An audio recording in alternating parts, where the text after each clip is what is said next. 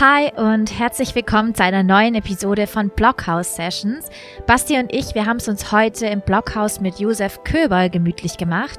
Josef ist Extremschwimmer, Eisschwimmer und er hat letztes Jahr 2019 den Weltrekord im längsten Ganzkörperkontakt mit Eis aufgestellt und da saß er stolze 2 Stunden, 8 Minuten und 47 Sekunden in einem Kasten gefüllt mit Eiswürfeln. Und ähm, Basti und ich, wir haben tausend Fragen an Josef. Deswegen, Josef, schön, dass du bei uns bist. Ja, hallo. Da freut mich, dass ihr äh, mich jetzt noch erreicht habt und dass wir das Gespräch führen können. Cool. Ja, äh, Basti, die erste Frage kannst du stellen. Du hattest 20 Stück. genau. Genau, ich habe mir eher Sorgen gemacht und auch Hi von mir an alle. Ich habe mir eher Sorgen gemacht, dass ich heute mit meinen Fragen, dass wir, dass wir nicht ganz durchkommen. Deswegen, ohne viel Trara, ähm, tauchen wir mal im wahrsten Sinne des Wortes äh, direkt ein und fangen wir doch vielleicht mal am Anfang an, Josef. Wie bist denn du überhaupt auf die Idee gekommen, irgendwann mal dich in Eisbäder zu setzen und dich Eiswürfeln auszusetzen? Hm, ja, da muss ich kurz ein bisschen ausholen. Also, ich war kein Schwimmer, weil das Ganze hat angefangen eben mit dem Schwimmen. Und ich habe in einer Zeitung gelesen, in einer Regionalzeitung, dass es den Hallstätter See Schwimmmarathon gibt. Der war neun Kilometer. Da habe ich, hab ich mich dann entschlossen, dafür zu trainieren, drei Wochen. Einen Neoprenanzug gekauft und bin den dann durchgeschwommen. Beim Raussteigen eben habe ich dann gemerkt, das ist eigentlich meins, das Schwimmen. Und habe dann zu meiner Schwester gesagt, äh, ja, also wenn das so einfach geht, ähm, dann werde ich den Ärmelkanal auch schwimmen. Ja, es hat aber dann noch fünf Jahre gebraucht. Das war jetzt einmal zum, zum Schwimmen das eine. Und zum anderen eben, wie bin ich in die Eiswürfel gestiegen? Äh, das war so eine äh, TV-Station beziehungsweise eine Sendung, eine Moderatorin ist mir über mehrere Jahre nachgelaufen und hat gesagt, sie möchte etwas mit mir machen nur das Format war nicht so meins. Und äh, dann hat sie mich wieder angeschrieben und sie hat gesagt, ja, äh, was müsste sie denn tun, dass ich dann auch komme? Und es ist halt um extrem, extreme Sachen gegangen. Ähm, es waren da dabei eine, ein Herr, der hat die kleinsten äh, Instrumente der Welt gebaut und eine Frau hat sich wahnsinnig viele Zahlen merken können und und und ganz viele spezielle Personen. Und dann habe ich gesagt, naja, okay, wenn ich da zu euch dazustoßen komme, also dazustoßen werde, dann werde ich nicht ganz normal wie alle anderen Teilnehmer auf einer Bühne äh, sitzen und da mittalken, sondern ich möchte gerne eine Badewanne dort haben, die voll ist mit Eis und ich sitze dann während der ganzen Sendung da bei euch dabei und werde dann mitsprechen.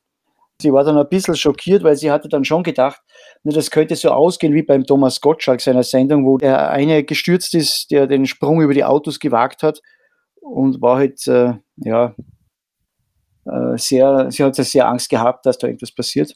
Ja, und dann bin ich eben während der ganzen Sendung in diesem, dieser Badewanne voll mit Eis gesessen. Es war dann eine Stunde, zehn Minuten circa und da habe ich mir dann gedacht danach, naja, jetzt, wo gibt es da einen Weltrekord? Gibt es da mehr? Sind da Leute länger drin gewesen? Da bin ich halt auf den Wim Hof gestoßen und dann auf seine Weltrekorde und da war dann tatsächlich ein Chinese, der Song Hao Jin, der den Wim Hof um, ich glaube, 20 Sekunden geschlagen hat. Dann hat er den Weltrekord gehabt mit einer Stunde 53, 10. Und da habe ich gesagt, naja, ich will das ja nicht unbedingt schlagen, sondern ich will die zwei Stunden knacken. Und ja, dann habe ich ein paar Wochen hintrainiert und habe dann diesen Weltrekord mit zwei Stunden, acht Minuten und 47 Sekunden eine Viertelstunde überboten. Und nochmal eine kurze Rückfrage, weil du meinst, mhm. du hast dich dann im Zuge dieser Sendung in diese Eistonne gesetzt. Hast du das aber davor dann schon öfters mal gemacht im, im Zuge von deinem Training oder erst kam erst die Idee und danach überhaupt der, der Versuch, ob das möglich ist oder nicht. Das also interessiert das, mich auch. Ja, ich habe das vor dieser Sendung, bei der, das war die Barbara Karlich Show, vor dieser Sendung habe ich das noch nie gemacht. Also ich war nur Eisschwimmen und war halt, es war im Jänner, da ist halt die Saison, bin ich mitten der Saison und da bin ich ziemlich kälteunempfindlich und habe das eigentlich aus dem Stegreif gemacht. So in, in diese Stunde, in, oder Stunde 10 in der, der Badewanne voll mit Eis Und ja, dann für den Weltrekord dann in diesem Glaskasten, weil in der Sendung bin ich ja in der Badewanne gesessen, das ist schwieriger. Und im Glaskasten bin ich gestanden, das war dann eigentlich leichter. Habe ich einige Wochen darauf hintrainiert und äh, habe auch zu Hause, also damals habe ich noch einen Garten gehabt, ein Kinderpool aufgestellt, habe das angefüllt mit Eis, Wasser dazugegeben und habe da eigentlich dann Eisbäder genommen. Das klingt erstmal sehr einfach. Ja, war es eigentlich auch. Zumindest die Eisbäder. Was würdest du denn sagen, wie kann man das erlernen? Ist das bei dir eine Veranlagung? Ist das, kommt das durch dein Training im Eiswasser, dass du dieses Eisschwimmen machst? Oder ist das zu einem ganz großen Teil vor allem eine Kopfsache, dass du sagst, der Körper kann sowieso die Wärme produzieren und ich muss das einfach nur durchstehen? Ja, also jetzt, wenn ich zurückschaue, also bin ich jetzt circa acht Jahre Eisschwimmer und habe mir da einige Strategien ähm, anerlernt oder entwickelt, um meinen Körper auf kaltes oder kaltes Wasser einzustellen und das relativ kurzfristig. Und somit kam mir das schon zugute. Wobei man sagen muss, ich komme aus einer Gegend, aus dem Ausseerland, äh, bin am Grundlsee aufgewachsen. Der See war früher nicht der wärmste. Und somit kann man sagen, hat alles ein bisschen äh, seines beigetragen, dass ich das jetzt so gut kam. Also der kalte See die jetzt jahrelange Vorbereitung auf das Eisschwimmen, das war alles eigentlich ausschlaggebend. Und natürlich dann auch spezielles Härtetraining und natürlich auch so mentale Trainings, die ich halt schon früher mir angeeignet habe. Es gibt da einige Tricks, die man da eben sicher lernen kann, wo man sich pushen kann, wo man in Konzentrationen eintaucht. Das alles spielt dann eigentlich zusammen. Was, was wären das für Techniken, diese mentalen Techniken, die für dich jetzt die größte Rolle spielen, wenn du dich auf sowas vorbereitest und wenn du wirklich in sowas drin bist? Also in der Box selbst, in dieser Eisbox, äh, muss man sich vorstellen, dass der Schmerz nicht andauernd gleich ist. Er kommt, so war es bei mir, in Wellen. Und wenn, wenn ich eine gute Phase gehabt habe, dann habe ich mit allen sprechen können, war eigentlich jetzt mehr oder weniger unkonzentriert und dann merkt man, der Körper, jetzt kommt wieder so eine Welle, wo der Schmerz ansteigt. Da muss man halt sich auf die Atmung konzentrieren, fokussiert sein auf das Ziel, die zwei Stunden vor Augen haben. Dann habe ich auch eintrainiert, ich habe da ein paar Druckpunkte, das nennt man Ankern. Ähm, genau, also das Ankern, das habe ich mir angeeignet, um eben Glücksmomente, die ich erlebt habe nach harten Trainings, äh, abzuspeichern auf diesen Druckpunkt, also die Emotionen dahinter. Die Emotionen speichere ich ab und wenn es mir nicht gut geht oder wenn es so harte Momente sind wie in dieser Glaskabine, dann drücke ich diese äh, Punkte und die Botenstoffe beziehungsweise die Glückshormone oder diese, diese Momente, die ich mir eingespeichert habe, ähm, die lösen dann in mir etwas aus, das mich dann weiterbringt, das mich trägt. Spannend. Äh, ich habe das tatsächlich auch mal versucht. In einem Seminar haben wir äh, versucht, das zu machen. Kannst du uns da einfach noch mal kurz sagen, wie genau das funktioniert, dass die Leute es da draußen auch mal nachmachen können? Also bei mir hat das Ankern, vor allem in der Ärmelkanalvorbereitung, habe ich das stark eingesetzt. Also ich habe lange Trainings gemacht, die wirklich hart waren. Also ich habe 24 Stunden Schwimmen, 48 Stunden Schwimmen, ähm, ich habe zum Beispiel eine, ein hartes Training gehabt äh, auf einem Stausee, 20 Kilometer. Und äh, du hast dann natürlich während dem Schwimmen Höhen und Tiefen, wie es bei jedem Training ist. Und du kommst dann an am Ziel und da hast du diesen Moment, wo du glücklich bist, wo du froh bist, dass du das geschafft hast. Das, du, du schwebst praktisch über dir selbst, du bist äh, in Euphorie. Und in diesem Moment, dieses Gefühl, das du in dem Moment spürst, da nimmst du dir einen Druckpunkt und drückst auf den drauf und verinnerlichst das. Also dieses Gefühl, das du gerade hast, äh, projektierst du oder speicherst du mit diesem Druckpunkt ab. Wenn du den dann später brauchst, dann drückst du auf diesen Punkt und versetzt dich noch einmal in diese Lage, wie du damals aus dem See herausgestiegen bist und diesen, diese Hochgefühle äh, gehabt hast. Okay, und damit bringst du dann quasi ähm, den, den Geist oder das Mentale wieder so ein bisschen auf die richtige Bahn. Und klar, dadurch folgen dann auch körperliche Prozesse, dass Hormone ausgeschüttet werden und so. Absolut. Aber ja. tust du, wenn du da im Eis sitzt, tust du auch irgendwas aktiv dafür, um die Wärmeproduktion im Körper anzuregen? Oder ist es im Grunde nur dein Training, das du über Jahre lang, das dich über Jahre lang abgehärtet hat und dann ist es vor allem durch deine mentale Stärke und deine Durchhaltetechniken, ist es dann vor allem eine mentale Sache? Also das Eis lässt ja ziemlich wenig Spielraum, etwas aktiv zu machen, weil es ziemlich auf dich drückt. Ich habe also 1600 Kilo Eis um mich herum gehabt. Es äh, ist dann, sind 400 Kilo dann noch äh, geschmolzen, die haben wir nachgefüllt. Und somit kann man sagen, äh, ist das Gewicht ziemlich hoch. Aber du schaffst ja etwas Freiraum bei den Zehen und auch bei den Füßen, so dass du etwas äh, die Muskel kontrahieren kannst, die Zehen etwa ein wenig bewegen und eben etwas Körpergewichtsverlagerung, dass eben Oberschenkel und Wadenmuskeln doch zu ein bisschen einer, Kontraktion kommen. Mhm. Das ist eigentlich so das, das, das meiste, was du machst.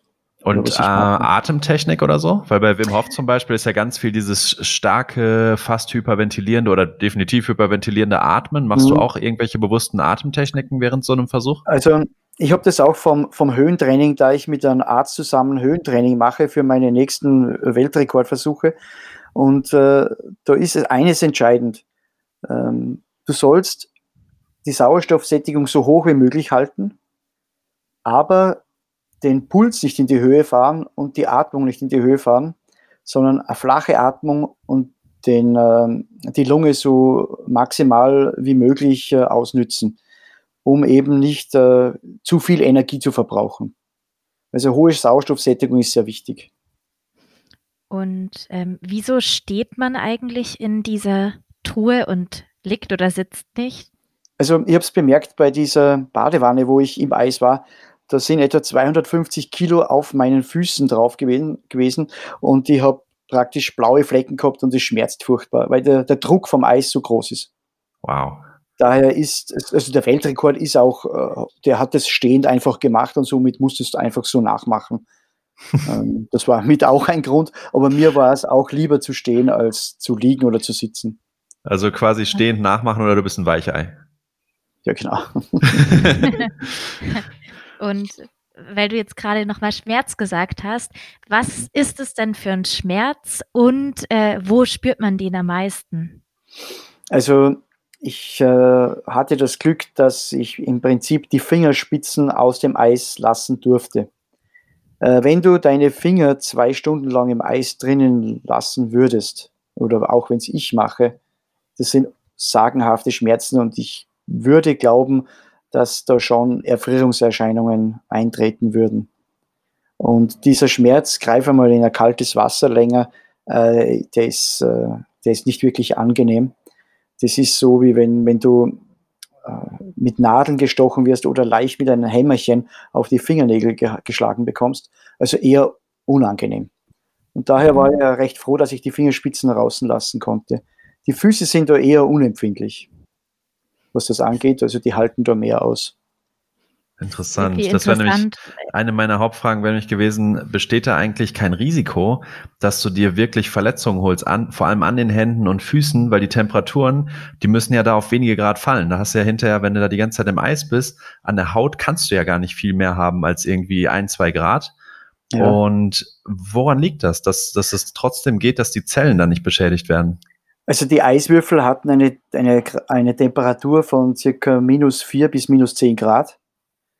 Ähm, es gibt ein noch kälteres Eis, aber das ist dann wirklich schädlich für die Haut. Also man muss der Haut und dem Körper schon die Möglichkeit lassen, die Eiswürfel schmelzen zu lassen. Also durch die Wärmeausstrahlung äh, der Haut schmilzt das ja. Und die Eiswürfel schmelzen und das eiskalte Wasser fließt dann an dir runter.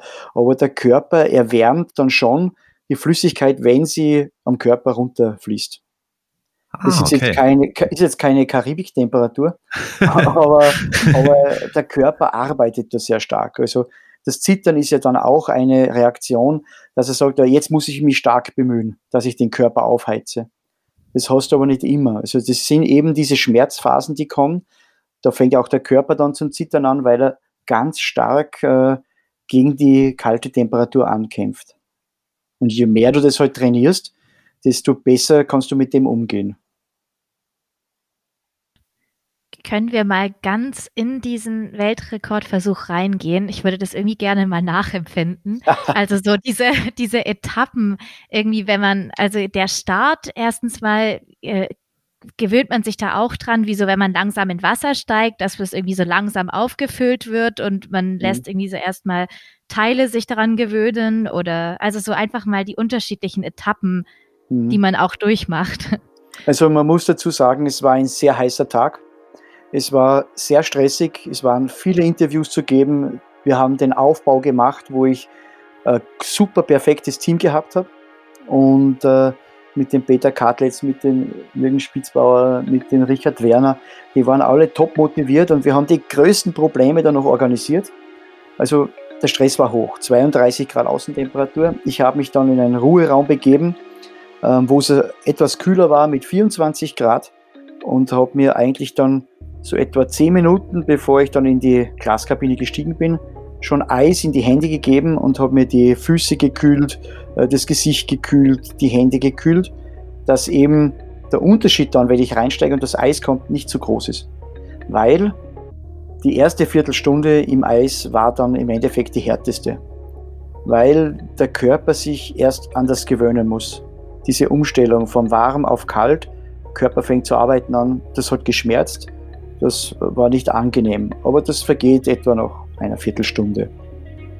Ähm, weiter ist es dann gegangen, ja, die erste Stunde, muss ich dann dazu sagen, wenn man die ersten 15 Minuten wegnimmt, war dann schon ein wenig Fahrt, sage ich mal. Also es waren jetzt nicht großartig Bewegungen, es hat der Körper noch nicht so reagiert. Ich habe eigentlich diese Phasen, wo der Schmerz gekommen ist, eigentlich gar nicht gehabt. Und äh, ja, dann nach einer Stunde sind dann diese Wellen äh, in größeren Abständen dann gekommen von vier bis acht Minuten und dann habe ich halt auf das reagieren müssen. Die Kälte ist äh, überall reingezogen und hat halt dann schon diese, diesen Schmerz ausgelöst.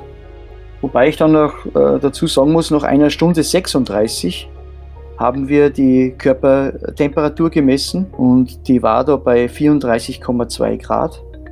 Und das ist doch schon relativ kalt. Und nach einer Stunde 40 war mir dann aber schon bewusst, dass eigentlich die zwei Stunden für mich kein Problem sein dürften, trotz aller Probleme. Und nach einer Stunde 44 haben wir wieder die Körperkerntemperatur gemessen und diese war dann bei 35,4. Also durch diese Emotionen, die ich durch äh, das empfunden habe, dass ich es eigentlich schaffen werde, dass, ich mir total bewusst bin und dass es äh, jetzt nur noch eine Frage des Durchhaltens ist, sind bei mir so viele Glückshormone ausgestoßen worden, dass auch mein Körper reagiert hat und dann einfach aufgeheizt hat. Wow. Ähm, ja, es ist dann am Endeffekt nach zwei Stunden, acht Minuten habe ich dann nur wieder 35,2 Grad äh, Temperatur gehabt.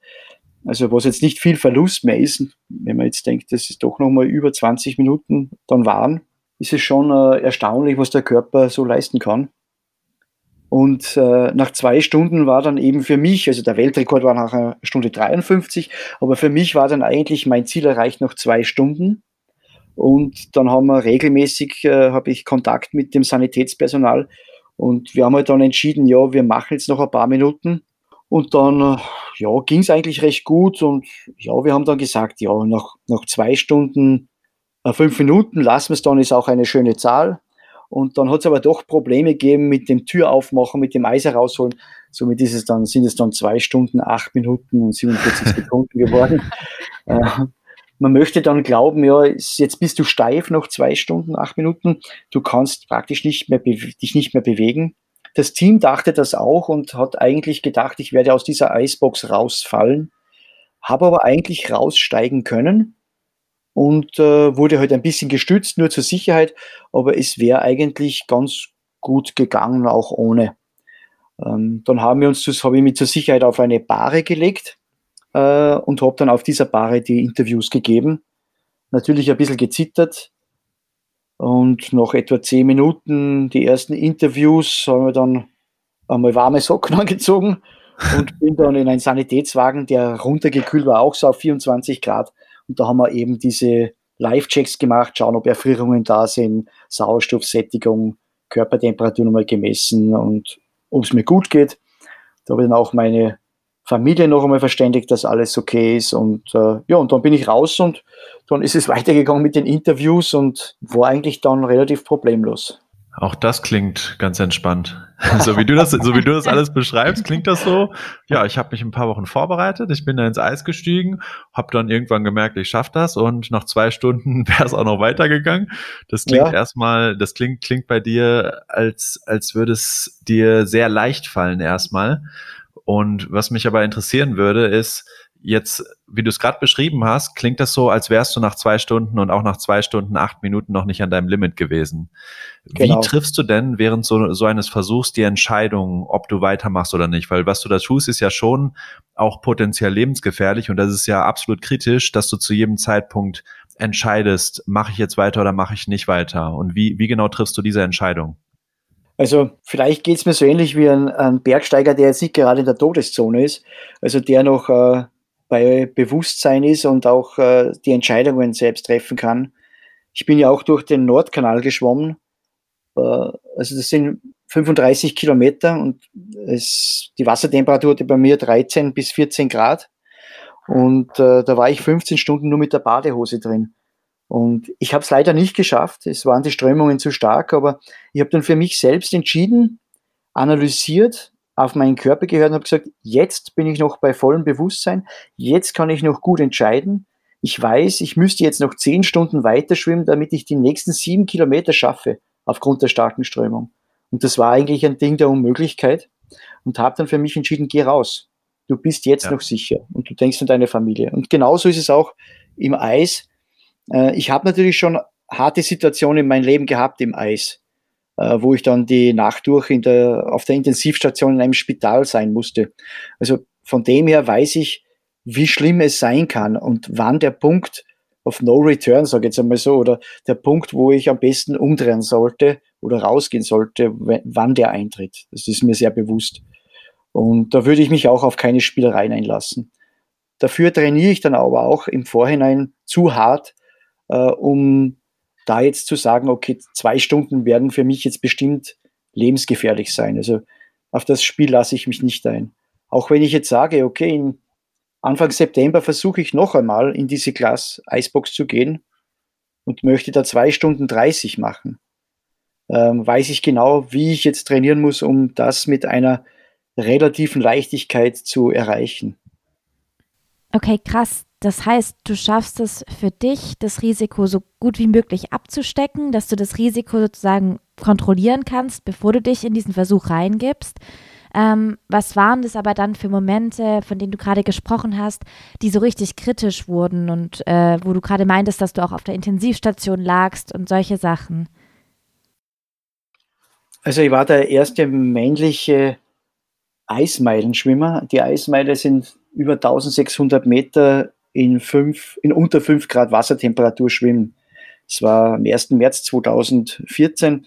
Da, haben, da hatten wir hier in Österreich noch sehr spärliche Informationen bzw. Erfahrung hatte ich gleich null und äh, bin dann diese Strecke geschwommen.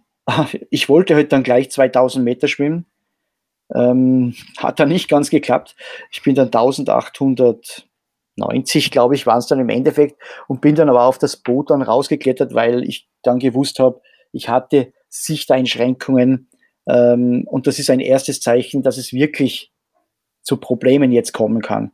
Weil das nächste, was du dann, nachdem sich der Sichtbildverengung hast, ist dann, dass möglicherweise das Bild äh, vor deinen Augen zerrinnt. Das ist so, wie wenn du, man sieht das oft im Fernsehen, wenn so ein Senderausfall war, früher halt, äh, dass so diese schwarz-grauen Flecken waren und die so ge geflimmert haben. Äh, sowas kann man dann sehen. Das ist noch Erzählungen äh, von anderen, die das dann auch überlebt haben. Ich selbst habe das Gott sei Dank noch nicht erlebt. Aber wenn man diesen Punkt erreicht hat, ist man schon, geht man schon Richtung Licht. Und das oh, möchte wow. ich nicht erleben. Also das ist, äh, aber da muss man sich immer wieder analysieren und vor allem auch im kalten Wasser. Man sagt ja auch, die Kälte ist der schönste Tod, weil irgendwann der Körper sich auf das einstellt und abschaltet und dir dann die Hormone so reinbläst, dass du nicht mehr merkst, äh, dass es jetzt eigentlich zu viel ist. Und das muss man schon, das kann man nicht von heute auf morgen. Da muss man über, also wie gesagt, jetzt acht Jahre Erfahrungen sammeln.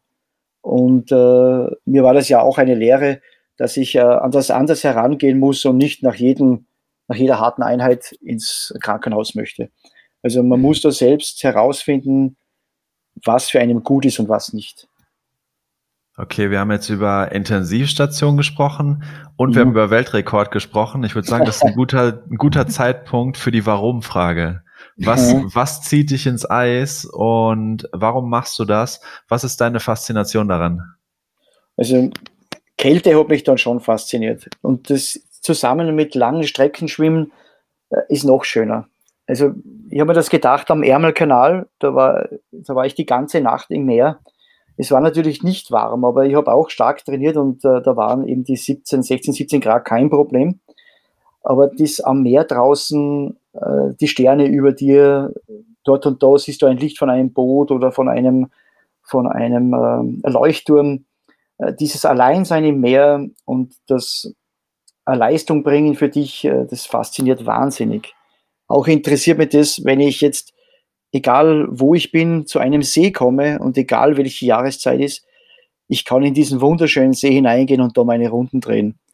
Äh, kann Eis aufhacken, reingehen. Das ist, äh, da bin ich schon sehr egoistisch. Das sind für mich äh, Top-Glücksmomente. Das nütze ich und koste ich voll aus. Und alles andere ergibt sich so herum. Also sei es jetzt ein Weltrekord, ja, man versucht halt, schaut, was ist möglich, was, was kann der Körper leisten. Ich habe jetzt in dem Fall nicht wirklich einen Geltungsdrang, nur ich möchte halt probieren, was geht, was schaffe ich noch und dass ich dann teilweise so Sachen rauskommen, ja, das gehört halt dann ein bisschen äh, zu dem ganzen Orchester, zu dieser Oper dazu, äh, dass man eben alle Instrumente ähm, äh, zu, zum Spielen zulässt. Und ähm, ja, somit äh, ist das eben meine Faszination geworden und meine Leidenschaft. Und gibt es dann einen bestimmten Grund für die Kälte oder hat sich das im Grunde einfach ergeben, das, dass die das Kälte durch, eben das für dich ja, so ausgemacht hat? Das hat sich durchaus ergeben, wobei ich äh, früher mal hatte ich schon auch äh, Interesse an, an, an wärmeren Regionen, aber das hat sich jetzt bei mir irgendwie ins andere gedreht. Ich würde jetzt nicht unbedingt in die Karibik auf Urlaub fahren. Also das das, ist, das ist jetzt äh, eher nicht der Fall. Okay, und ich würde gerne nochmal nachbohren. Du sprichst mhm. von den Top-Glücksmomenten. Ich glaube, für viele ist es schwer nachvollziehbar, dass diese Top-Glücksmomente ausgerechnet mit dem zusammenhängen, was wir Menschen ja oft um jeden Preis vermeiden, nämlich genau dieses, sich dieser, dieser Kälte auszusetzen. Kannst du mhm. da noch mal in die Tiefe gehen? Was genau macht dann diesen Glücksmoment aus? Ist das dieses Bezwingen des Elements tatsächlich? Ist es dieses etwas tun können, was kaum jemand anders tun kann? Oder was macht es für dich aus? Also, ich beziehe mich da meistens nur auf mich selbst. Und wenn man sich jetzt vorstellt, ähm, wenn man es vergleichen kann, Wärme, Kälte, äh, geht ihr mal in ein warmes Wasser und äh, bleibt da drin. Also ihr merkt, es ist warm, ähm, aber es spielt sich sonst eigentlich nicht wirklich viel ab. Ähm, der Körper reagiert, vielleicht, vielleicht wird es sogar schwindlig. Also ich würde fast sagen, Wärme ist gefährlicher zum Teil als Kälte. Ähm, wenn ich jetzt ins kalte Wasser gehe, dann ist dieser erste Moment, das ist eigentlich für alle so. Ich habe circa 2500 Menschen hier in Wien ins kalte Wasser gebracht und wenn die Leute reingehen, sind die ersten ein, zwei Minuten eigentlich das Schlimmste. Weil, wie ich das auch beim Weltrekord gehabt habe, sich der Körper zuerst daran gewöhnen muss. Wenn du dann drinnen bist im Wasser, dann stellt sich eine Art äh, von Wohligkeit ein. Man spürt schon Schmerzen dort und da, aber es ist jetzt nicht so schlimm. Der Adrenalinausstoß ist hoch und du spürst ein Gefühl von Vertrautheit und wenn du den richtigen Moment hast, auch von Ruhe. Ähm, und es tut auch nicht mehr weh. Es kann auch, der gesund ist und äh, gecheckt ist und so, es kann eigentlich jeder ins Kalte gehen. Er muss es nur sich vorher vorstellen können und den Fokus auf das legen und es zulassen. Einfach zulassen. Man kann auch zu einer schamanischen Session gehen und kann da mitmachen oder nicht mitmachen. Man muss es einfach zulassen und auch mal über seinen Schatten springen können die Kälte spüren lernen und einfach den inneren Schweinehund, sage ich mal, und auch den, die Schmerzen zulassen und reingehen. Dann stellt sich da ein Moment ein, der dir wahnsinnig viel gibt. Dies, also ist ja vor allem dann, wenn du dann drin bist, und das gibt mir auch so viel, wenn ich diese absolute Ruhe habe. Ich muss nicht immer schwimmen. Ich gehe auch manchmal rein und, und gebe mir den Moment, die Kälte.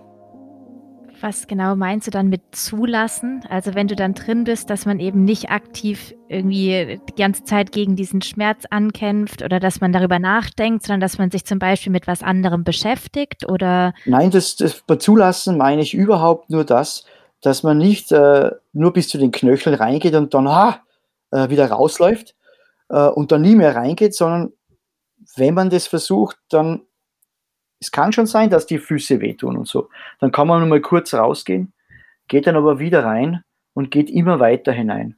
Und wenn du dann einmal ganz drin warst, das ist nur so ein Tipp am Rande, wenn du einmal ganz drin warst, geh trotzdem noch mal kurz raus und geh dann noch mal rein. Dann ist das, das Empfinden noch leichter und ist auch für den Kopf leichter, weil die Haut die hat sich schon ein bisschen zusammengezogen und es ist für dich dann noch angenehm und du bekommst diesen Suchtfaktor vielleicht der dir dann sagt, das kann ich eigentlich immer und probier's dann auch immer. Also zulassen, zulassen, einfach tun, rein, reingehen, tun und nicht äh, den Schmerz nachgeben und rauslaufen. Also einfach einmal dem Schmerz auch äh, Widerstand leisten. Den Schmerz zulassen und nicht gleich die Flinte ins Korn werfen und rausrennen. Mhm. Wie geht's dir, wenn du sowas hörst, Sandy? Ich habe gleich, äh, das, ich hab gleich Lust, ins Wasser zu steigen. Ja, ich, ich muss gerade irgendwie eher daran denken, dass immer der schlimmste Moment beim ins Wasser gehen der Bauch ist.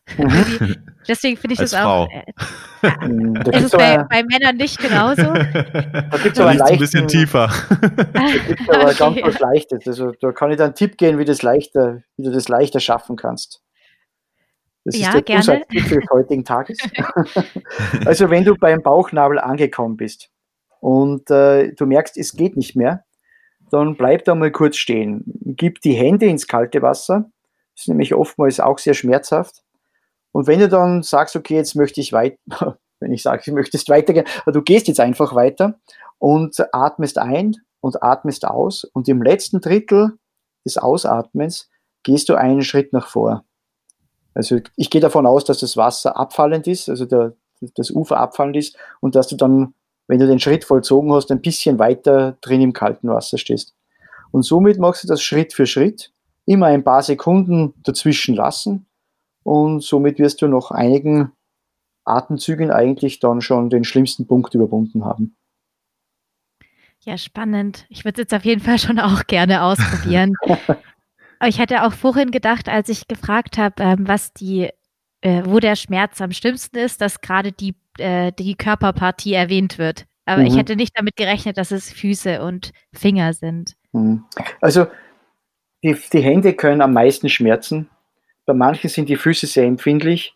Ich zum Beispiel habe, wenn ich jetzt sagen kann, ein Problem, wenn man das so nennen kann, habe ich bei den Achseln. Also bei mir ist es eher das, ein starkes Kälteempfinden bei den Achseln. Und schützt du das dann extra? Na. Interessant, interessant. Das wäre dann, wär dann feig. Das wäre dann beim, echt feig. Meinst du, meinst du beim Schwimmen oder beim im Eissitzen? Beim Eissitzen hast du ja die Arme unten, oder? Ins, ins Eiswasser gehen. Ins Eiswasser gehen, ja. Ja. Okay. Und ein, eine Sache, die mich interessieren würde, bevor ich jetzt ähm, losmarschiere und 50 Kilo Eiswürfel kaufe mhm. und in die Badewanne steige, ähm, was, was würdest du jemandem, der das einfach ausprobieren möchte, was, was sind Sicherheitshinweise? Was würdest du sagen, achte darauf, dann, dann kann im Grunde nicht viel passieren oder achte einfach darauf und mach das nicht falsch? Hm. Also ich würde natürlich einmal einen gesundheitlichen Check machen vorerst. Das wäre nicht schlecht. Äh, ein Okay vom Arzt, dass der Kreislauf in Ordnung ist, dass das Herz passt, dass der Blutdruck nicht zu hoch ist.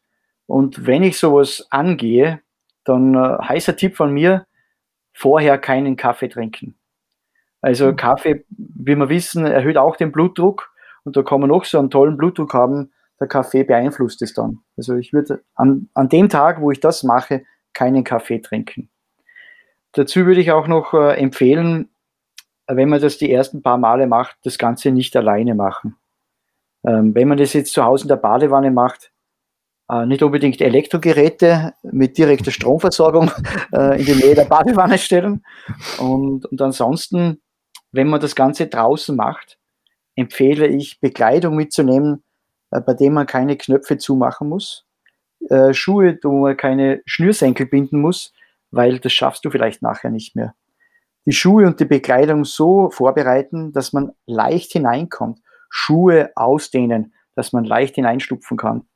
Ähm, Bekleidung offen hinlegen, wenn es regnet, Regenschirm drüber geben oder in einen Sack geben. Also im Vorhinein denken, was könnte mir im Nachhinein Probleme schaffen. Das ist bei jedem auch ein bisschen individuell. Ja, und dann äh, einfach starten. einfach tun, einfach rein. Ja, genau. Ich, ich habe das tatsächlich früher öfter mit einem Freund gemacht. Dann haben wir immer, wenn es so im Januar, wenn es ein verschneiter Tag war, haben wir uns, ich weiß nicht, wie oft wir es gemacht haben, vielleicht zwei oder drei Mal verabredet und sind dann bei uns in die Talsperre gegangen. Aber das mhm. war eher so, wir, wir sind reingegangen und waren dann, keine Ahnung, vielleicht eine Minute drin und sind wieder rausgekommen. Mhm. Und das mhm. Interessante da war, also für uns, unser Empfinden war, wir sind reingegangen. Das hat erstmal unheimlich wehgetan, so wie, wie so Nadelstiche, die von außen auf die Haut wirken. Und als wir dann rausgekommen sind, war die Haut quasi taub. Das mhm. heißt also, man, man konnte die, man konnte sich anfassen und man hat erstmal nicht mehr viel gespürt. Und dann war es so, als hätte das Blut von innen quasi die Wärme wieder reingepumpt. Man hat wirklich gemerkt, wie, wie so der Motor von innen die, das Gefühl wieder in die, in die Arme und in die Beine pumpt. Ist das so relativ typisches Empfinden oder würdest du das nicht teilen? Ähm, ich sage ja immer, wenn du jetzt reingehst, ganz wichtig wäre ja auch, dass du immer in den Bauch atmest und nie in die Brust. Also so wie du merkst, dass dieses umschlägt, dass du in die Brust atmen musst, dann ist es für den Körper so eine Art äh, zu viel Reiz und er will flüchten. Und das sollte man möglichst äh, unterbinden, indem dass man langsam hineingeht und den, die Bauchatmung anwendet. Dann bist du eigentlich immer auf der sicheren Seite und du bekommst keinen Schock. Wenn du dann drinnen bist, äh, sollst du es ja genießen. Das, das, ist auch interessant, weil wenn wir mit kaltem Wasser in Berührung kommen, also gerade sowas wie jetzt du, Basti, dass du da ins Wasser hüpfst oder ähm, manchmal ja morgens einfach die, die Dusche auf kalt drehen und da so eine Minute drunter sein, das sind ja dann immer diese ersten Minuten mit dem kalten Wasser und du meintest ja, das sind eigentlich auch die schlimmsten. Mhm. Durchaus. Und das, dass man es eigentlich mal eben doch ausprobieren müsste, das länger auszuhalten und dann vielleicht merkt, es ist gar nicht so schlimm, wie man dachte. Ja, wobei ich schon auch sage, also kalt duschen kann durchaus äh, schlimmer sein, als ins kalte Wasser gehen. Also ja. denke das schon auch.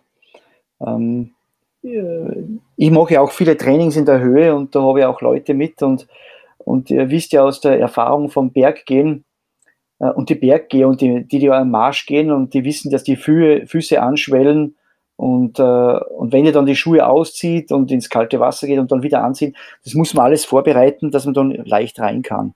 Und so ist es halt eben bei uns Schwimmen, also beim Eisschwimmen auch, ist komplett gleich.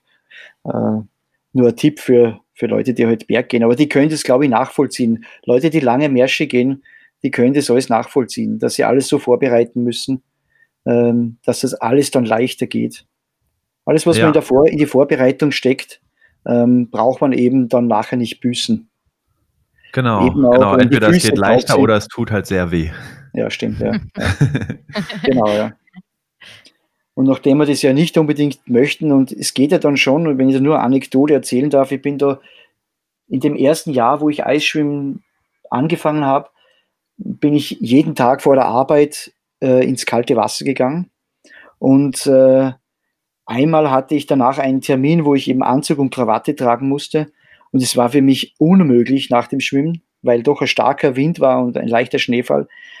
Äh, ich konnte mir weder das Hemd noch die Krawatte noch die Schuhe zubinden. Jetzt habe ich mir, soweit es geht, die Hose angezogen und bin dann äh, hochgerannt, etwa 200 Meter in die U-Bahn und habe mir dann im U-Bahn-Waggon äh, habe ich weiter angezogen. Neben den ganzen Touristen und Leute, die in die Arbeit fahren, die dann eigentlich ähm, nicht ganz gewusst haben, was jetzt da mit mir los ist. Und äh, natürlich habe ich auch stark gezittert. Also dürfte jetzt von außen gesehen schon ein sehr spezielles Bild abgegeben haben. Wie lange dauert es dann so, bis die Hände wieder auftauen? Ja, das ist ja auch ein Faktor, der, den ich dazu bringen möchte. Ähm, wie wärme ich mich grundsätzlich danach auf? Also ich halte nicht viel von zu warmen Anziehen. Ich bin ein Verfechter des sich warm Zitterns. der Körper schafft das von selbst. Am Anfang ist es natürlich sehr hart. Und äh, ich verstehe das, wenn man das nicht gleich kann. Aber das Zittern, wenn man jetzt warme Bekleidung äh, und sich aktiv jetzt ins Auto setzt und die Sitzheizung einschaltet, man zittert viel stärker, als wenn man draußen bleiben würde und den Körper die Zeit geben, sich warm zu zittern. Also würde ich schon machen und eines ist auch ganz wichtig, wenn man jetzt du, wie du gerade gesagt hast, äh, wenn ich das jetzt trainiere und ich gehe das erste Mal in die Badewanne mit Eis, danach auf keinen Fall, wirklich auf keinen Fall unter die Dusche stellen und heiß abduschen. Da kann es zu einem Herzinfarkt kommen, weil die Extremitäten sind alle kalt und die wärmen sich von selbst warm. Und wenn man jetzt die zum Beispiel, die Hände sind kalt, der ganze Körper ist kalt, man steckt die in warmes Wasser, dann sind die Fingerspitzen plötzlich warm, der Rest ist aber kalt. Und der Blutkreislauf drückt dann das eiskalte Blut, weil es vom Warmen angeschoben wird durch die Finger, Richtung Herz. Und da kann es zum Herzstillstand kommen. Also Achtung, langsam warm zittern, Tee trinken, zuerst das Zentrum erwärmen und dann die Extremitäten, die Gliedmassen. Okay, das klingt nochmal nach einem auf jeden Fall nennenswerten Sicherheitshinweis. Ja, durchaus. Also, das ist schon entscheidend, kann entscheidend ja. sein. Okay, also das, das auf gar keinen Fall machen. Ihr habt ja bestimmt auch Bergsteiger dabei. Also das ist gleich wie beim Lawinenverletzten. Zuerst eben ums Herz äh, schauen, dass es warm wird und dann äh, den Rest. Weil man kann einen Arm oder einen Fuß eigentlich ähm, verlieren durch die Kälte. Das ist jetzt ständig nicht ein großes Problem da. Aber wenn das Herz aufhört, dann ist, dann ist der Ofen aus. Okay, ja. Thema Warmzittern.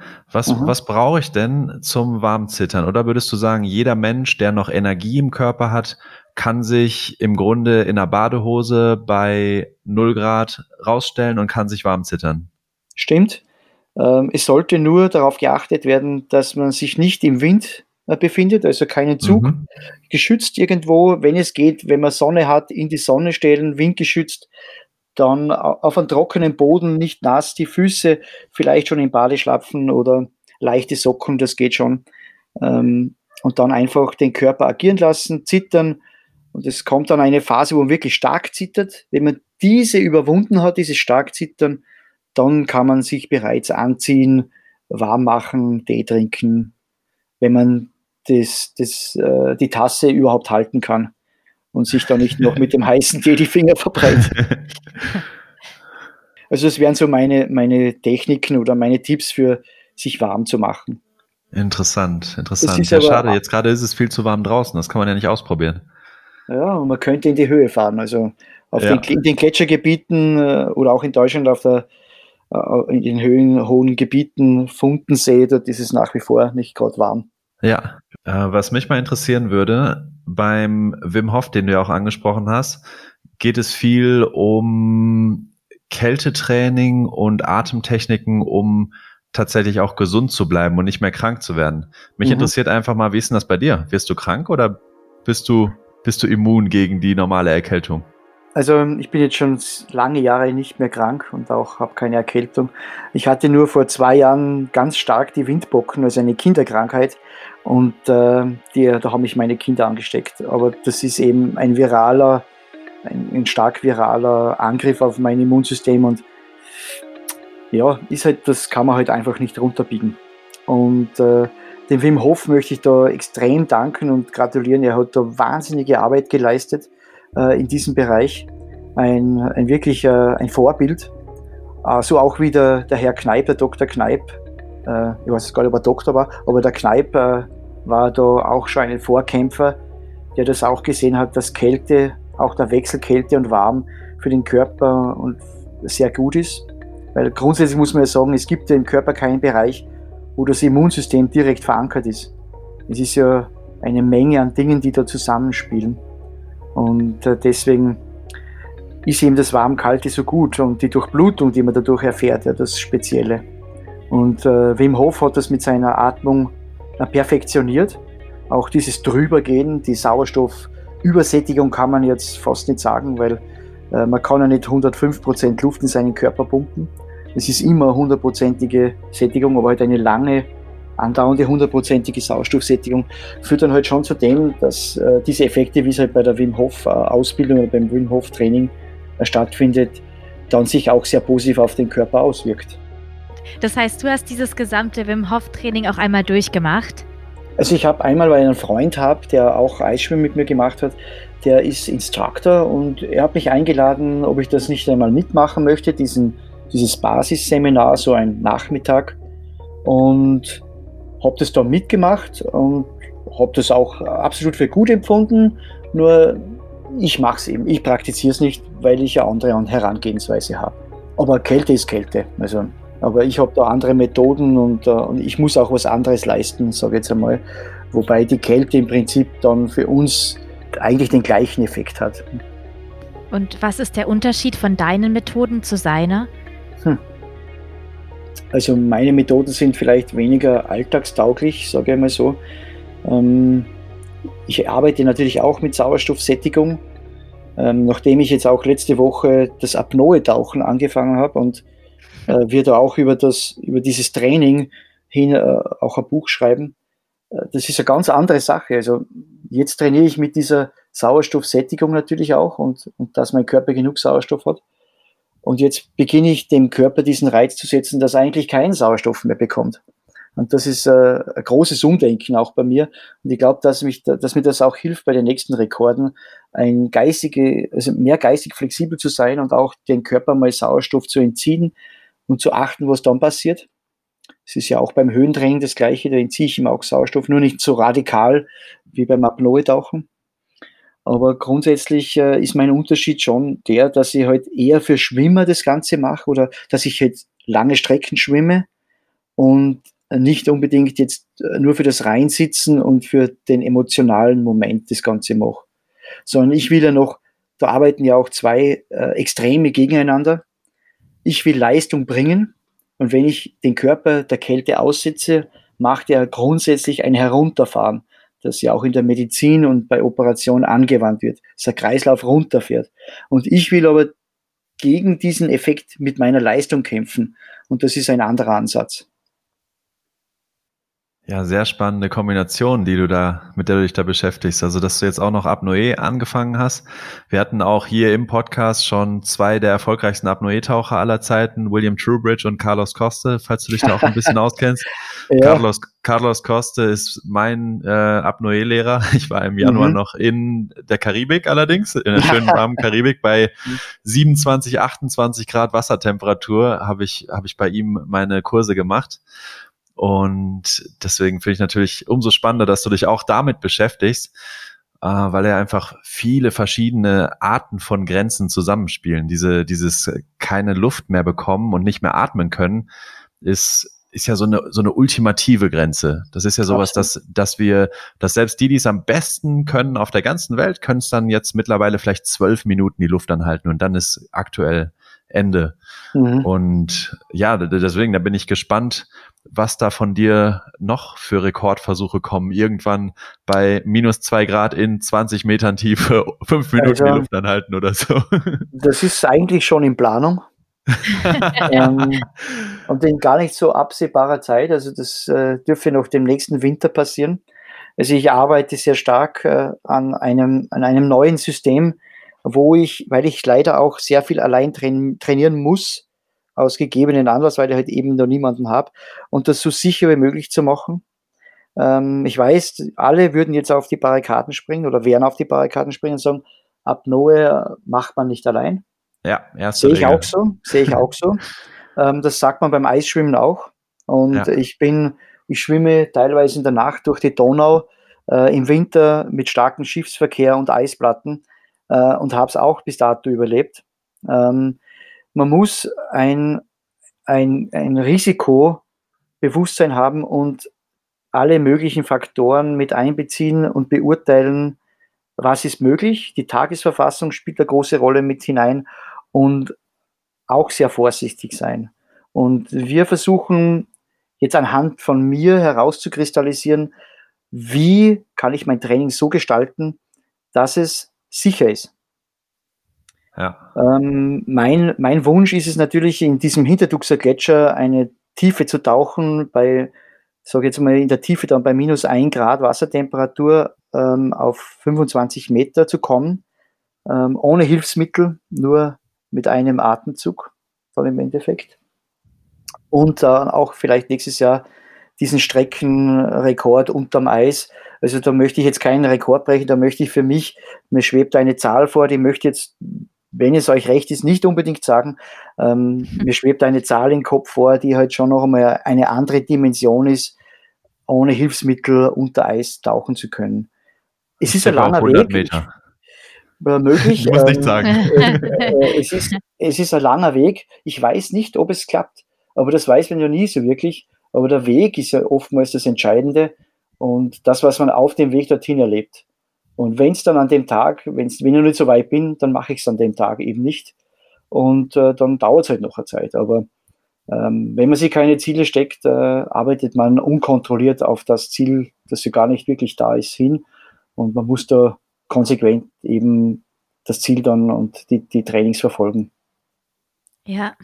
Ja, das ist spannend, auch eben diese Idee, dass es gar nicht, oder dass man äh, dieses sich auf den Weg machen, dass man dann dieses, dass das Training auch schon an sich ein Ziel vielleicht ist und mhm. dass man sich im Laufe des Trainings auch besser kennenlernt. Ohne diese harten Trainings würde man das Ankern ja nicht machen können, weil man diese am Weg dorthin die hunderte von Glücksmomenten ja nie haben äh, könnte. Und das Leben sind am besten viele Glücksmomente. Und wenn man diese Glücksmomente eben dann im Eis sich holt, dann ist der Tag oder das Leben halt schon auch ein erfülltes. Weil täglich im Büro sein, man wissen das alle, man arbeitet natürlich, um äh, zu leben. Und die wenigsten Jobs äh, oder die wenigsten Menschen erleben riesig große Glücksmomente im Job. Und wenn man sich das dann in der Freizeit holt, ist dann jeder Tag dann doch ein ausgefüllter und einer mit einem sehr positiven Erlebnis. Ja, ja, schön. Und da schafft man dann auch die Erinnerungen für die Zukunft. Dann genau. Ja. Würdest du selber sagen, dass du ein draufgängerischer Typ bist? Puh. Also ich habe, ich war 22 Jahre im beim Militär, im Verteidigungsministerium in Österreich und habe da natürlich auch meine, meine Erfahrungen gemacht. Ich bin in der Luftfahrt und habe da eigentlich jedes Metier in der Luft durchgemacht. Also ich war schon mal draufgängerischer, sage ich mal so. ähm, mehr risikobereit und das Ganze weniger geplant, eher so ad hoc. Fallschirmspringen ohne große Vorbereitung, alleine mit Schirm, äh, ohne wirklich große Schulungen würde man heute auch sagen, was bist denn du für ein Idiot? Du kennst dich gar nicht aus, äh, hast nie eine Schulung besessen, hast dir eigentlich das Ding angeschnallt und bist aus dem Flieger gesprungen, ähm, ohne auch wirklich einen Lehrer dabei zu haben. Aber ja, so Sachen macht man halt eben. Ähm, Im Nachhinein ist man dann vielleicht immer klüger. Aber wenn ich jetzt das so, wenn ich jetzt da so beim Fenster raussehe und in die Luft schaue, dann sehe ich mich da schon rausspringen und dieses Glücksgefühl nach der Landung, das kann ich schon äh, so vergleichen mit dem, was ich dann bei großen Momenten im Eiswasser habe. Okay, ich interpretiere mal, du bist schon in Ansätzen ein draufgängerischer Typ gewesen und vielleicht immer noch ein bisschen. Um es kurz zu fassen, ja. Ja, äh, ich habe noch eine Frage, die, die interessiert wahrscheinlich vor allem mich zum Thema Apnoe-Tauchen. Ähm, oder, wahrscheinlich brauche ich sie gar nicht stellen. Du tauchst ohne Neoprenanzug, oder? Ich besitze keinen Neoprenanzug. ich erinnere mich noch, bei wirklich 27 Grad Wassertemperaturen in der Karibik, wir hatten alle Neoprenanzüge an. Weil mhm. für alle, die noch nie Apnoe-Tauchen waren, das Wichtigste in der Vorbereitungsphase für einen Tauchgang ist Entspannung. Also mhm. zu versuchen, jeden Muskel im Körper zu entspannen, die Atmung zu beruhigen, die Gedanken zu beruhigen, einfach an einen mental an einen guten Ort kommen und einfach minimal viel Sauerstoff nur noch zu verbrennen. Und für mich war es echt schwierig, da im Wasser zu ja fast liegen vor einem Tauchgang und ganz entspannt zu atmen und nicht zu frieren. Also ohne meine, ich glaube, ich hatte dann hinterher meistens zwei Millimeter Neopren an, wäre mir das echt kalt geworden. Und das äh, ist wahrscheinlich, das kommt dann wahrscheinlich mit deiner Disziplin, dass äh, auch, auch sowas, vor allem natürlich bei 27 Grad in der Karibik, da müsstest du dir wahrscheinlich ein, ein Coolpack mitnehmen, damit dir nicht zu warm wird beim Entspannen vorm Tauchgang. So geht's in die Richtung. Ja, also jetzt meine erste Trainingseinheit, wenn ich die nur kurz skizzieren darf, äh, war jene, die ersten Atemübungen am Beckenrand, äh, Atemzüge trainieren, äh, entspannen das habe ich im, eigentlich im Starkregen gemacht. Äh, es war sehr kalter Tag. Ich habe bereits dort beim Liegen, beim Atmen gezittert. Aber äh, ich will ja etwas Außergewöhnliches in Zukunft leisten und daher muss ich einen außergewöhnlichen Weg gehen. Und es wird ein langer, harter mit viel Zittern, aber ich war an dem Tag überhaupt nicht entspannt. Es hat auch nicht wirklich super funktioniert, aber ich muss einen speziellen Weg gehen. Und da muss ich hart zu mir selbst sein und über die, die Härte und das, das Empfinden da muss ich einen Weg der Entspannung finden. Und das wird eine mentale Herausforderung, keine Frage. Äh, und äh, ich, ich werfe da nicht gleich die, die, die, Waffe ins Korn oder, oder so, sondern ich gehe den harten Weg und äh, wir werden sehen, wie weit mich der trägt und, und wann dann dieser, dieser Punkt ist, wo es dann tiefenentspannt wird. Da bin ich sehr gespannt und da bin ich sehr gespannt auf unser nächstes Gespräch. Wenn du ja jetzt auch ganz offen sagst, du bist gerade an dem Punkt, an dem du auch die beiden Dinge noch nicht kombinieren kannst, dieses komplette Runterfahren und Entspannen mit einfach Wärme im Körper haben. Und da bin ich sehr, sehr gespannt auf unser nächstes Gespräch, wie, wie dieser Weg dann für dich letztendlich aussieht. Ja, ich bin's auch. Ich bin's dann auch gespannt, wie das dann, wie das dann gelaufen ist. Und ähm, ich notiere damit, es wird auch ein Tagebuch geben. Wir filmen alles mit, äh, die meisten Trainingseinheiten. Es wird dann ein, ein Bouquet an, an Erfahrungen, werden wir dann breit streuen und da kann dann jeder sehen, wie das dann abläuft und wie schmerzhaft das auch sein kann. Und bleibst du denn dann, wenn du jetzt Apnoe machst, bleibst du Purist und äh, ziehst im Grunde auch keine Flossen an oder machst du schon auch die Flossendisziplinen, dass du, ähm, was ja so die Grunddisziplinen im Apnoe sind? Ja, ich muss natürlich, um jetzt im Training äh, auch Tiefe zu erreichen, äh, natürlich mit Flossen tauchen. Ähm, weiß ich noch nicht, äh, ob ich dann mit Flossen irgendwas machen werde, äh, aber weil es dann auch viel Techniktraining dann ist. Ja. Und äh, weiß nicht, ob ich dann die Zeit dafür habe. Und äh, das ist halt auch eine Sache, die man halt dann schon auch im Becken trainieren muss. Und ich möchte mich so wenig wie möglich im Becken auf, aufhalten. Und äh, man muss ja dann schon auch einen Trainer dabei haben, der das dann auch sehen kann und dir Tipps geben kann und so. Und ich weiß nicht, ob ich da, aber wir werden einmal sehen, äh, was der Weg dann für eine Steine bringt und für eine tollen Abzweigungen und Schranken und so weiter. Ich hatte gerade noch eine Frage auch in meinem Kopf, die, eine ganz ähm, banale Frage, aber schmierst mhm. du dann deinen Körper mit Fett ein? Ähm, nur wenn ich einen Kanal schwimme. Also Ärmelkanal, Nordkanal, da weiß ich eben beim Hals die Karotis äh, oder die Schulter unter der Achsel, da äh, schmiere ich mich ein mit einem, mit einem Fett.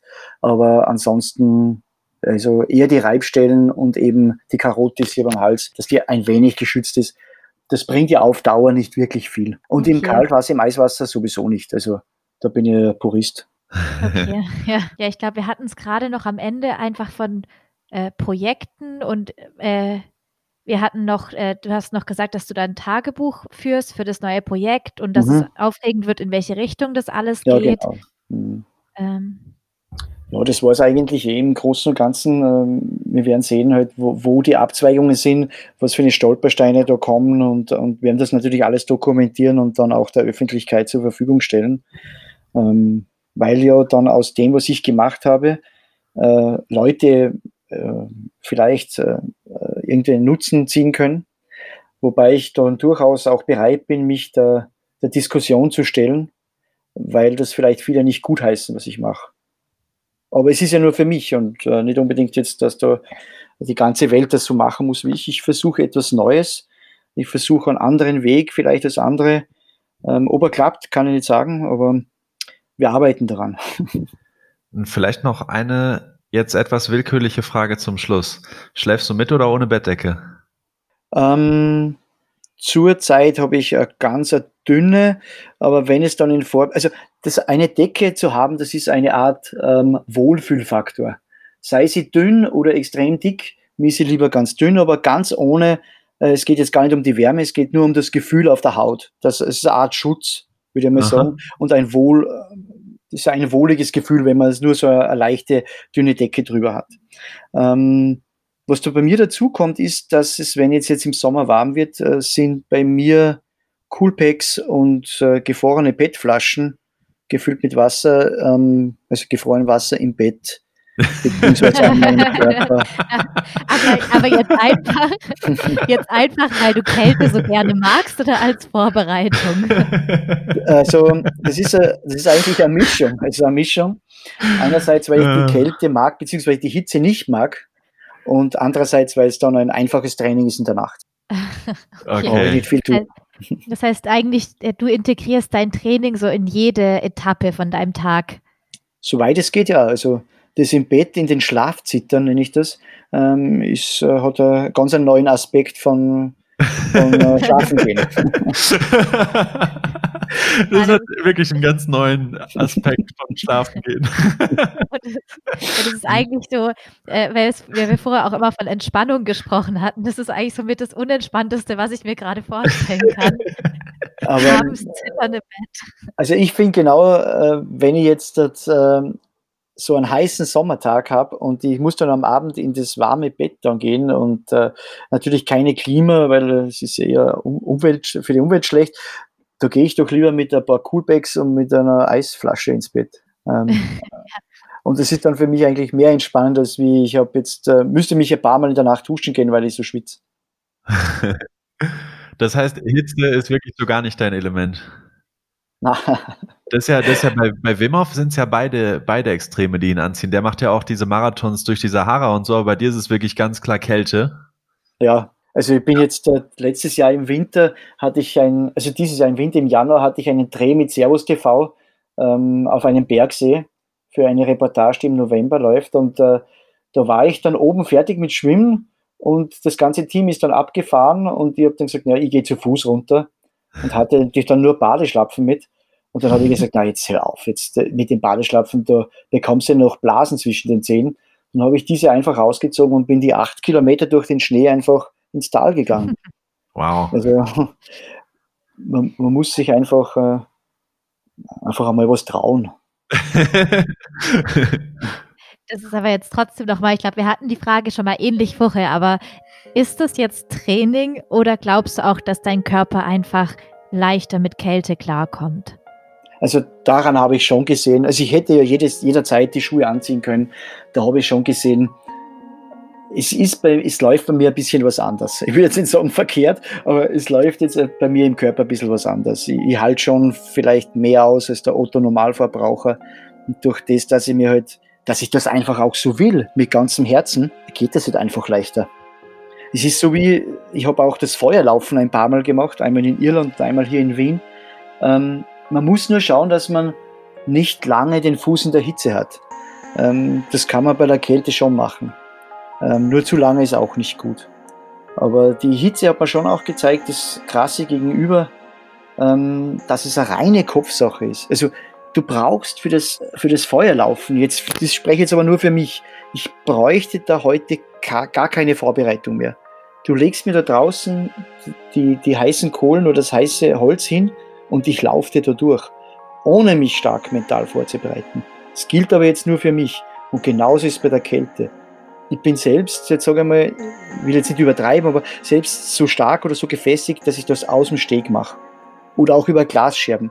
Beim Jürgen Höller bin ich über Glasscherben gegangen oder habe mir mit meinem Kehlkopf eine Eisenstange verbogen.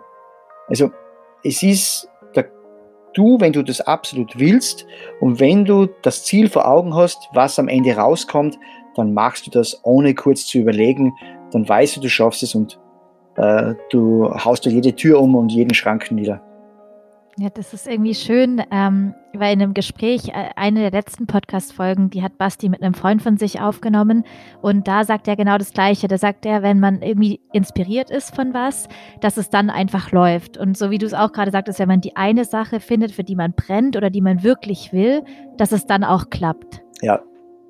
Man kann auch diese, diese, also diese mentalen Komponenten und diese Stärke setze ich teilweise schon in meinem Job auch um oder setze ich auch äh, bei anderen Gelegenheiten um. Also wenn man es erlernt hat, dass man, wenn man fokussiert ist, ähm, das umsetzen kann, dann kann man das umlegen auf diverseste Angelegenheiten. Man muss es nur einmal wirklich geschafft haben und behirnt haben. Dann läuft das. Ist wie beim Buchschreiben. Ja, sind dieselben Prinzipien, in, die sich auf ganz viele Disziplinen anwenden lassen. Das ist auch der Eindruck, der sich bei mir mehr und mehr festigt, nachdem wir halt mit Menschen sprechen aus ganz vielen Bereichen, die halt einfach extreme Dinge tun in ihrem Bereich und doch oft mit ähnlichen Prinzipien an diese Dinge rangehen. Ja, also ich, ich arbeite ganz viel mit Fokussieren. Das ist, ja. also ich habe da auch so, so äh, unterschwellige Musik, die auch, die ich auch beim Einschlafen einfach anlege, die einfach äh, mit, äh, mit Bandbreitenschwankungen einfach auf, auf mein Gehirn noch einmal einwirken, dass mein Körper bereit ist, stärker zu, äh, zu, zu fokussieren. Benutzt du Visualisierung? Ah, ja, ja, ja. Ja, also visualisierst du so einen, so einen Rekordversuch vorher oder in, Absolut, in welchem ja. Kontext verwendest du das? Absolut. Also ich visualisiere mein Ziel und wie mhm. es aussehen soll, äh, wenn, es, wenn ich gerade dabei bin und mhm. das natürlich auch danach.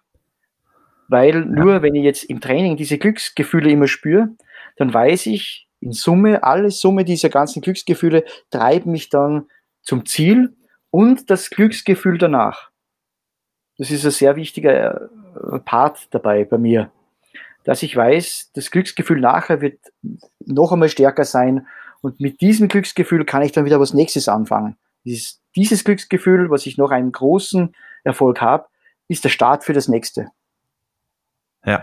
Es ist wie beim ja. Laufen oder beim Sport. Du hast diese Kurve, die Leistungskurve, die fällt ab und steigt wieder an. Und diese Kurve, wenn sie ganz oben ist, gerade am Kippen, da ist der Glücksmoment und das Glücksgefühl. Und das nehme ich mit für dann den, die nächste Vorbereitung.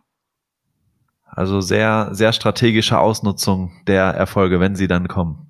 Absolut, weil ich habe schon mal ja. das Gegenteil erlebt und äh, das haut dich in ein Loch. Ja.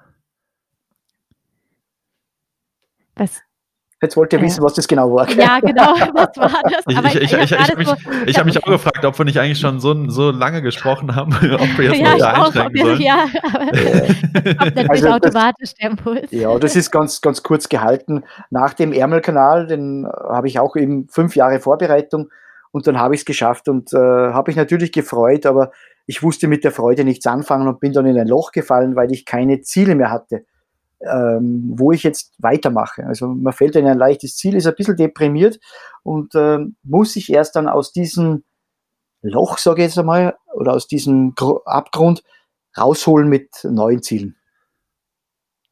Okay, also neue Ziele sind dann die Lösung für dich? Absolut, ja. Weil dasselbe hat uns zum Beispiel Yannick erzählt, der ist 3000 Kilometer von Wuppertal nach St. Petersburg gewandert und uh. hat das mit Tagesschnitten von 60, 70 Kilometern gemacht, mhm. was also schon außergewöhnlich ist über so einen langen Zeitraum. Ja. Und der eben auch meinte, dann, dann kommt er an und dann braucht er eben auch erstmal diese Zeit für sich. Dann ist so diese, diese Herausforderung, auf die er so lange hingearbeitet hat, ist dann auf einmal erfüllt. Und er meinte, mhm. bei ihm ist es auch so, dass dieser Moment des Ankommens gar nicht dieses, dieses Fanfaren und Feuerwerk ist. Dass dann, okay, jetzt, jetzt haben wir es geschafft und bei ihm dauert es dann natürlich auch über Wochen und teilweise über Monate. Und im Grunde sagt er, er sagt, eigentlich weiß er beim Losgehen schon, dass er es schafft. Aber mhm. eine Woche bevor er ankommt, weiß er es definitiv. Dann weiß mhm. er, okay, jetzt nochmal diese Woche, jeden Tag, diese Schinderei.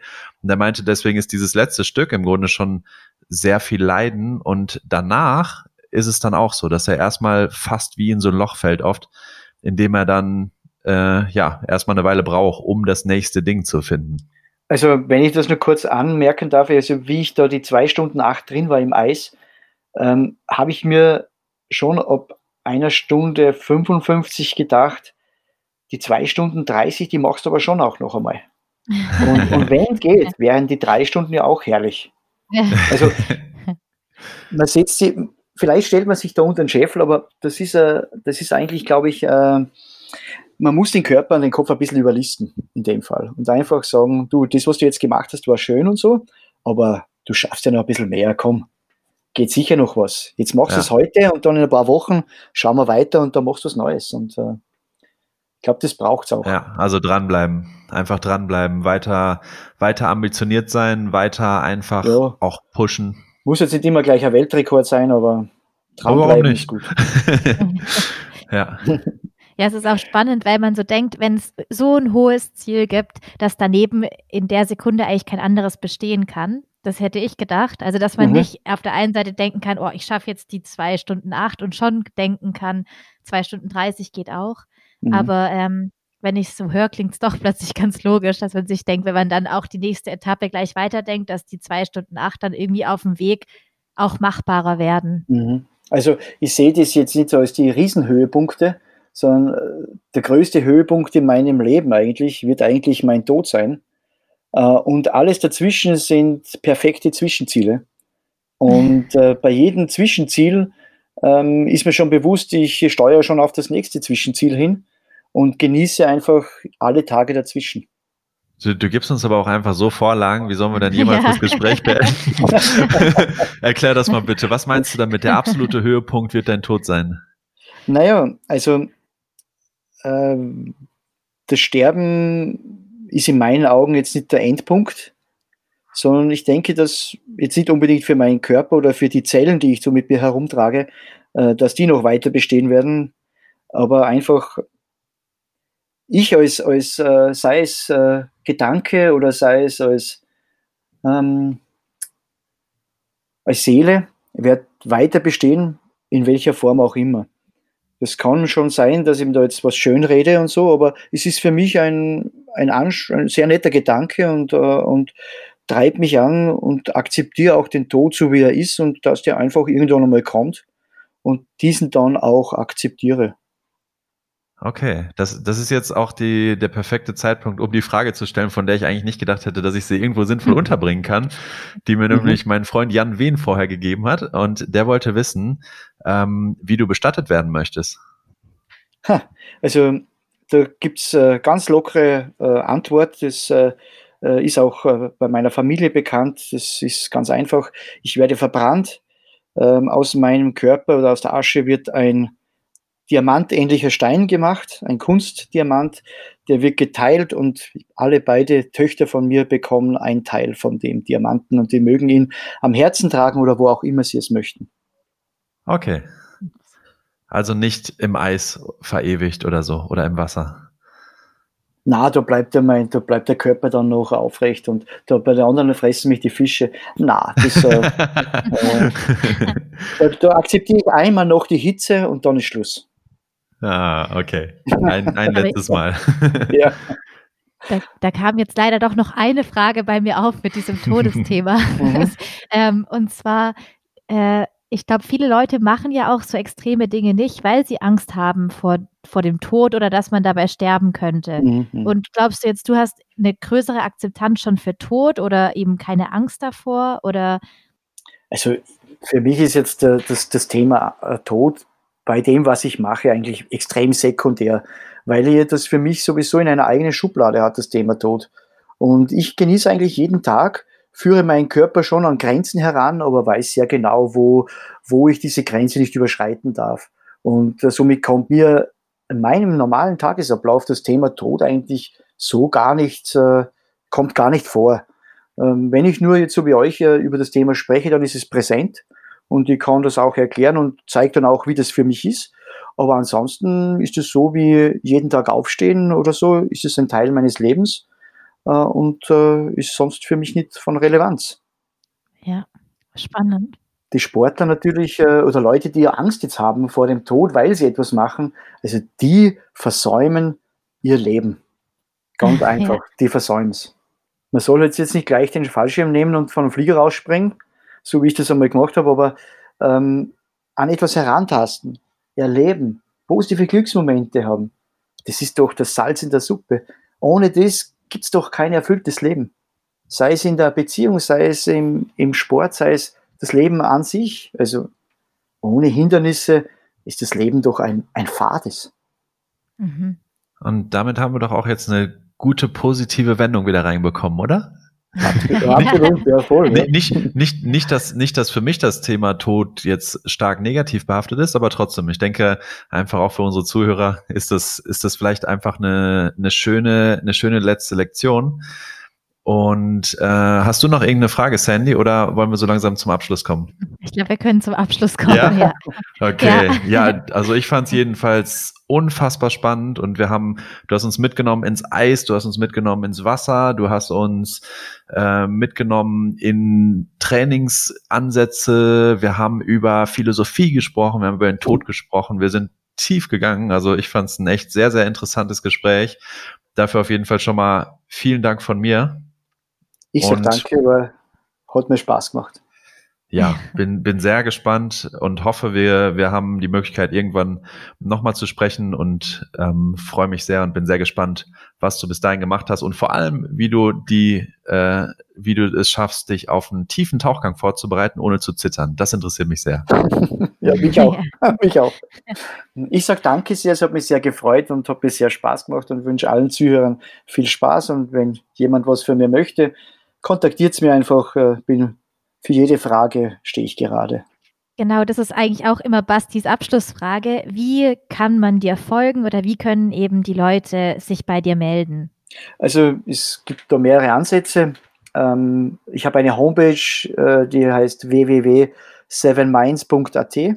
Das ist eine Firma, bei der ich mit drin bin und wir machen eigentlich so Seminare und Kurse. Aber auch Kannst ganz einfach. kurz? Äh, sieben, also die Zahl sieben. Mhm und dann einfach Mainz, Mike Mainz, November, ja genau, ja, .at, okay. das eingeben mhm. und dann findet man mich dann irgendwo und da ist auch, glaube ich, eine E-Mail-Adresse oder sonst einfach josef.koöberl at sevenminds.at. Wenn ihr Fragen habt, könnt ihr mir da schreiben. Ansonsten bin ich nur in Facebook vertreten, auch unter meinem Namen oder auch in Instagram oder LinkedIn oder Xing oder ja, na, dann haben wir es eh schon. Das ganze Programm. Schon ja, natürlich. ja. Cool. Ist ja auch spannend, weil, weil ich da auch andere Leute treffe und die ebenfalls sehr spannend sind. Okay, cool. Ja, so, so könnt ihr mit Josef in Kontakt treten. Die ganzen Links, E-Mail-Adressen und so weiter nehmen wir gerne auch mit in den Blogbeitrag auf. Und Danke. dann herzlichen Dank, Josef, und hoffen ja, auch unseren Zuhörern hat es gefallen. Hier nächste Ausgabe Blockhaus-Session heute mit Josef Köberl, äh, Weltrekordhalter, Eisschwimmer, und Eissitzer. und genau, wir hören uns bald wieder bei den Blockhouse Sessions und bis dann. Ciao, ciao. Bis dann. Ciao. Tschüss. Ciao. Danke. So, das waren die Blockhouse Sessions mit Josef Köberl. Wenn euch die Blockhouse Sessions gefallen, dann lasst uns gerne eine Bewertung auf Apple Podcasts da oder folgt uns auf Spotify. Auf Apple Podcasts tippt einfach Blockhouse Sessions ein, oben in die Leiste, dann kommt ihr auf unsere Seite und scrollt einmal ganz runter. Unten seht ihr dann schon den Balken mit Bewertung abgeben und die Sterne. Dann gebt uns einfach so viele Sterne, wie ihr wollt, solange es fünf Sterne sind. und schreibt uns gerne auch ein Feedback. Was findet ihr gut? Was können wir besser machen? Lasst uns einfach wissen, wie es euch gefällt. Schreibt uns gerne auch eine E-Mail, wenn ihr Gäste habt, mit denen wir es uns mal im Blockhaus gemütlich machen sollen. Wir freuen uns von euch zu hören. Also nächste Woche, Freitag wie immer. Wir freuen uns auf euch bei dem Blockhaus-Session. Bis dahin, macht's gut.